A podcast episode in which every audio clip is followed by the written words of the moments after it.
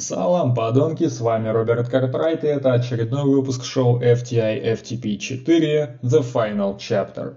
Я тут накидал небольшое расписание на октябрь, ноябрь, ну и на сентябрь, конечно же.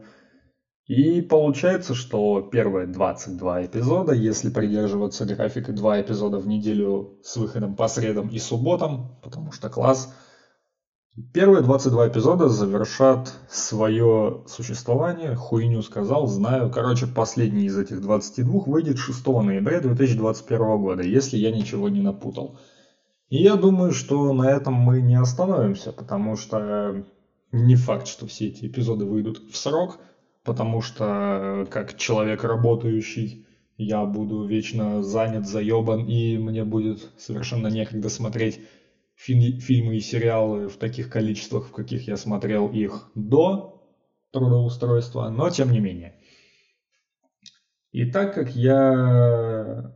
А, кстати, сегодня у нас 11 сентября, поэтому давайте 10 секундами молчания почтим память всех тех, кто погиб в тот день во Всемирном торговом центре и во всех этих самолетах, и в башнях-близнецах, и бла-бла-бла. Короче, все мы прекрасно знаем, что это устроило правительство США, чтобы оправдать вторжение своих войск в Афганистан и Ирак. Поэтому они погибли. Ради общего блага или нет, мы этого никогда уже не узнаем, поэтому просто давайте почтим память каждого из них десятью секундами молчания. Поехали.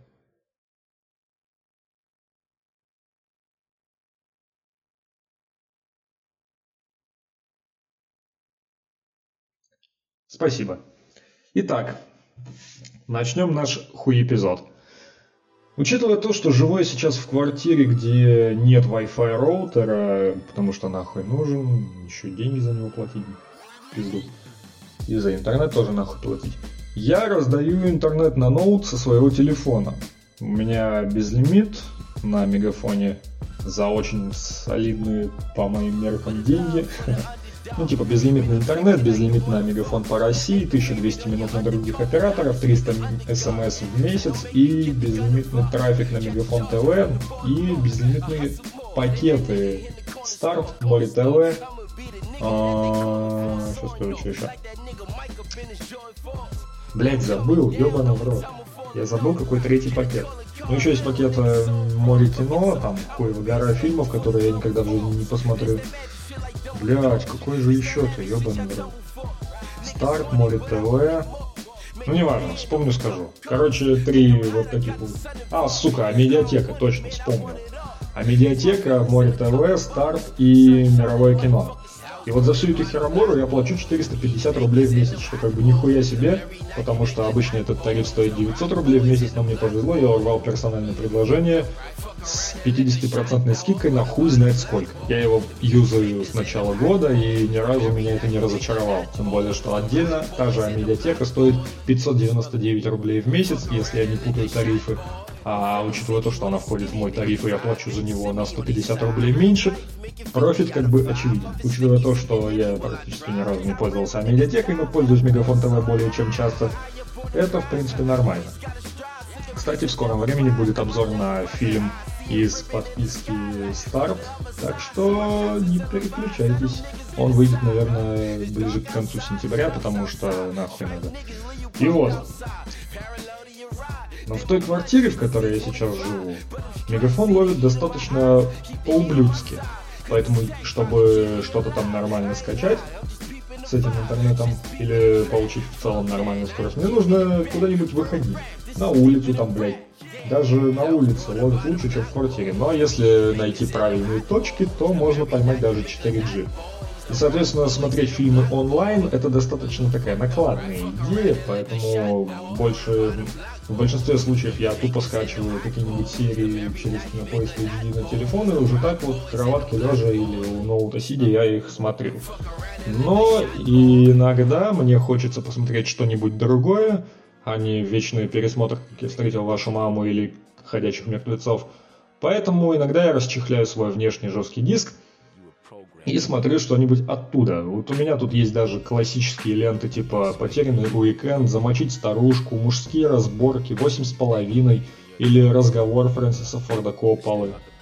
Но есть и более современные вещи, типа «Номер 44», «Квадрат», «Безумный Макс. Дорога ярости», «Смерть Сталина» в ублюдском переводе, «Простая просьба» или «Это Англия», который я уже когда-то обозревал и по-прежнему считаю одним из лучших британских фильмов 21 века. Но не суть.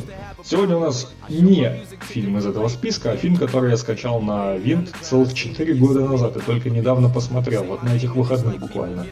Итак, дамы и господа, я представляю вашему вниманию триллер 2014 года режиссера Хер пойми кого с актерами Хер пойми кем в главных ролях и запоминается только чувак из фильма.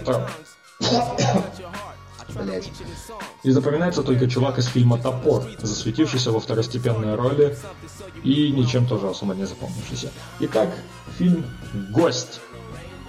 По сюжету фильма действие происходит в обычной американской семье. Отец работает, мать ни, нихуя вообще не делает. Старший сын погиб на войне. Э, средняя дочь работает в местной забегаловке и живет по принципу «я сплю с кем хочу, потому что это мой путь». А младший типичный чмошник из средних классов, но не из среднего класса, а, а, а каламбурчик.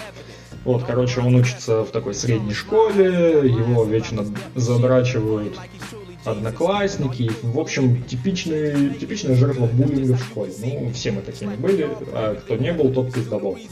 И вот вот в эту семью однажды наведывается чувак по имени Дэвид в исполнении Дэна Стивенса. Забегая вперед, скажу, я ничего до этого фильма не знал об этом актере. Но оказывается, у него достаточно обширная фильмография, и самые известные его проекты это «Аббатство Даунтон», это такой британский сериал про возвышенную семью, или не семью, хрен его знает, я никогда его не смотрел и не хочу, потому что вся эта викторианская дрочь меня очень раздражает. Вот, этот самый гость, который получил очень хорошие оценки критиков и зрителей. И из более позднего, то, что вышло уже года так 4 назад, это «Красавица и чудовище». Да, вот это вот live-action хуйня с Эммой Уотсон. И он, он там играет... Вроде бы как раз чудовище он там и играет, но всем же насрать. Мы тут не ради этого присутствуем. Вот, собственно, вот он играет этого Дэвида, который приходит в, в один прекрасный день в семью Питерсонов и говорит, что вот, короче, ваш сын был моим сослуживцем, он сдох на моих глазах, и перед смертью очень просил, чтобы я наведался к вам и лично каждому передал, как сильно он их, вас всех любил. Желательно, может быть, даже в лицах, типа, сестренку я бы с удовольствием трахнул, потому что вот он так вот сильно ее любил, что наяривал на нее прям вот в лицах. Ну, это, конечно, опять хуйню несу, но такое могло быть, потому что флешбеки с войны, конечно же, никто не показывал, потому что нахрен они тут нужны. Но, учитывая слоган фильма «Be careful who you let in», будь осторожен с тем, кого впускаешь к себе домой, сразу становится понятно. Хм, этот чувак вызывает слишком много вопросов, особенно учитывая многочисленные злодейские крупные планы, в которых его лицо показывается под очень такую зловещую музыку. Возникает логичный вопрос. Ты кто нахуй такой? Вот именно такой вопрос у меня возник, когда чувак договорился о об одной очень криминальной операции, а потом поступил очень по-криминальному. Думаю, те, кто смотрел, такие вообще есть, меня прекрасно поняли, а те, кто не смотрел, не словили особых спойлеров, потому что вот такая вот хуйня, она прямо напрашивается.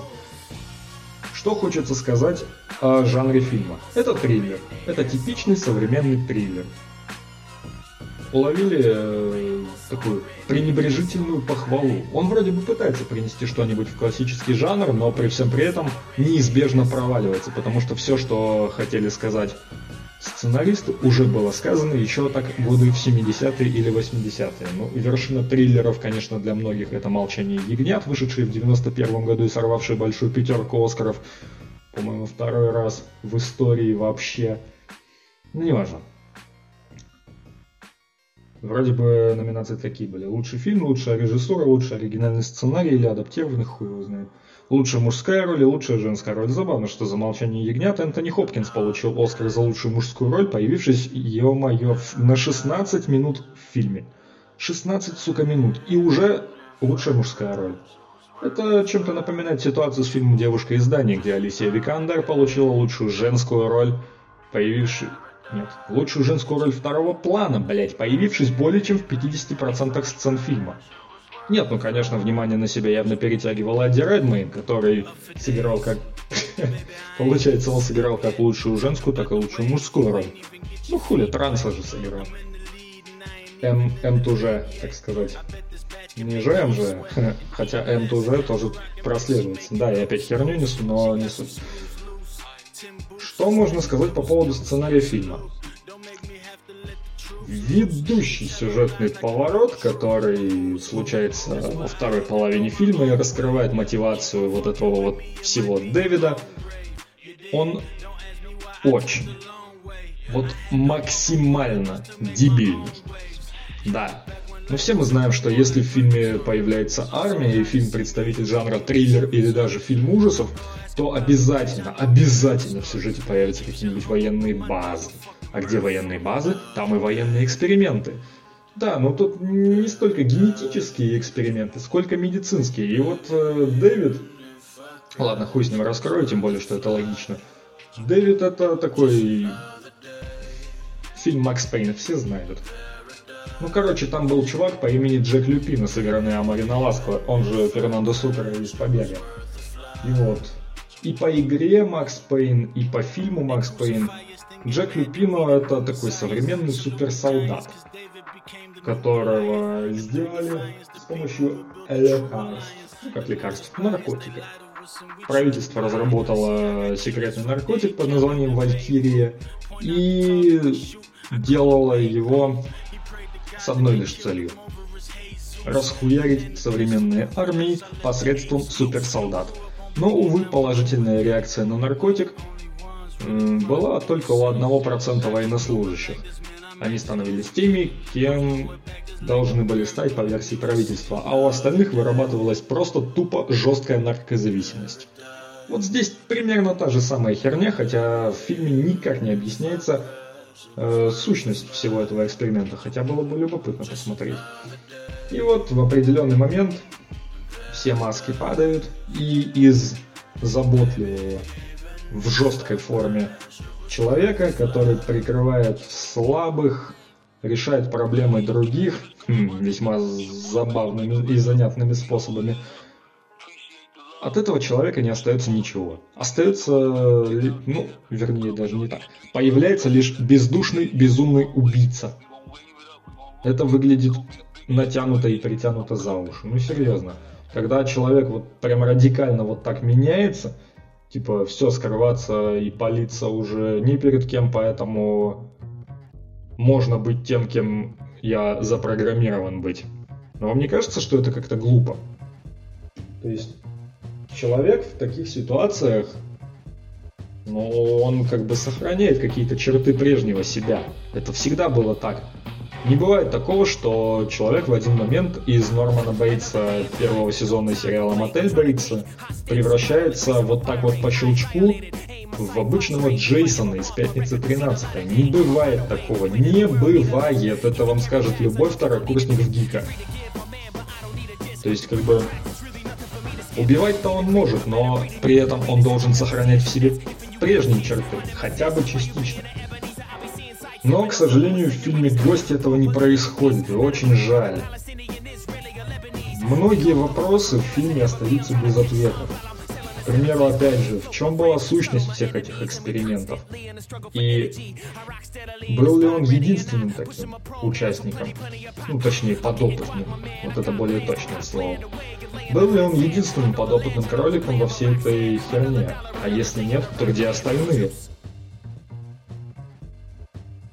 Я, скорее всего, буду считать, что он не был единственным таким солдатом, над которым экспериментировали. Потому что, ну, come on, если есть шанс создать армию суперсолдат, то кто этим шансом не воспользуется? Тем более военные, тем более на секретных базах. Вот. Но у сценария фильма есть одно, ну как минимум одно нехилое достоинство.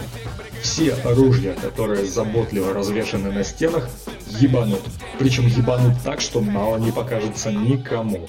К примеру, в беседе с кем-нибудь персонаж упоминает, что вот этот вот его босс это редкостная петушара. О боссе позаботятся. Позже, но позаботятся. Или, например, баба расскажет о том, что ее бывшее редкостное хуйло. Пожалуйста. Проблема решена. Это чем-то напоминает сериал «Ты», где Джо немножко завуалированно решал проблемы Бэк. Ну, кстати, скоро третий сезон выходит, 15 октября, если я не ошибаюсь. Ну и вот, Несколько завуалированное решение проблем приводит к еще большим проблемам, и разгребать их приходится Джо уже в одиночку, скажем так, не рассчитывая на помощь со стороны ближнего своего. Потому что рассчитывать на помощь со стороны ближнего своего – это моветон. А моветон по-нашенски будет переводиться как э, «хуйня постная». Да, извините за резкость, но мне пофиг. Вот, что еще хочется сказать отдельная уважуха композитору и музыкальному редактору. Песни, которые звучат в фильме, звучат очень органично. Они подобраны с умом и терпением. Конечно, до саундтрека к криминальному чтиву не дотягивают, но ну, где-нибудь там в середине второй десятки может быть. Потому что саундтрек здесь реально бомбезный. Я даже шазам... Я даже шазамил некоторые треки, чтобы потом, может быть, добавить их к себе в медиатеку или в плейлист ВКонтактике. Хотя хотелось бы найти оригинальный такой motion picture soundtrack, если вы понимаете, о чем я. Хотя хер его знает, где это может быть. Ну а оригинальные мелодии, которые чуть-чуть, чуть-чуточку вот так вот звучат в фильме, они тоже весьма хороши. По крайней мере, они в нужный момент могут создать очень такое нехилое напряжение. А учитывая то, что мы смотрим триллер, на это и расчет, не так ли? Сейчас я загуглю, что за хер писал музыку. Так, что можно сказать по поводу актерских работ? Э, с вероятностью 99% вы не знаете никого из актерского состава. Давайте я озвучу некоторые имена. Дэн Стивенс, Майка Монро, Брэндон Майер, Шейла Келли, Лиланд Орсер, Лэнс Реддик, единственный чувак, которого я знаю, потому что он снимался в прослушке. Кэндис Паттон, Табата Шон, Чейз Уильямсон, Джоэл Дэвид Мур, чувак, который снимался в «Топоре», э, Итан Эмбри и Стивен Браун. Нормальные имена закончились. Собственно, как я и утверждал, вы никого из этого списочка не знаете. Так, композитором фильма был Стив Мур. Ну, я, как обычно, в душе не ебу, кто это. Но, учитывая то, что фильм такой независимый, хотя и сделан под эгидой Universal Pictures, много ноунеймов – это обычная ситуация, хотя Адам Уингард э, сделал себе именно в таких второсортных хоррорах, а это его первый такой более удачный проект. И несмотря на то, что он не стал коммерчески успешным, что очевидно, учитывая такой лимитированный показ. Вот, в Штатах, допустим, фильм показывали в 19 кинотеатрах. А в Великобритании в 274. Ну что, это цифры, что ли? Господи, я. Какие в Великобритании сборы? Многие считают, что исполнение Дэном Стивенсом своей роли было вдохновлено фильмами с участием Райана Гослинга. Ну да, Драйв и Только Бог простит. Что-то общее между этим Дэвидом из «Гостя» и Джулианом из «Только Бог простит» прослеживается. Такой же молчаливый, такой же пытающийся быть зловещим. Спойлер, у Дэвида получается, у Джулиана вообще нет, потому что Райан Гослинг не умеет играть. И мы все это прекрасно знаем. И вот есть одна сцена, в которой Мелкий рассказывает Дэвиду о том, что его сестрица ведет свое, так сказать, расследование, и можно прямо вот почувствовать вот это вот неуловимое, но все же очень так явное изменение в лице Дэвида. А ведь это как раз и есть показатель прекрасной актерской игры. И не зря Дэн Стивенс получил премию «Лучший актер» на, прем... на церемонии вручения награды Blood Gods UK Horror Awards. Правда, все остальные премии его с этим продинамили. Печалька. Хотя, в принципе, похуй. Что можно в итоге сказать? Гость – добротный триллер для людей, которые любят, ну не то чтобы пощекотать свои нервы, но словить э, напряженное напряжение в междуножной области.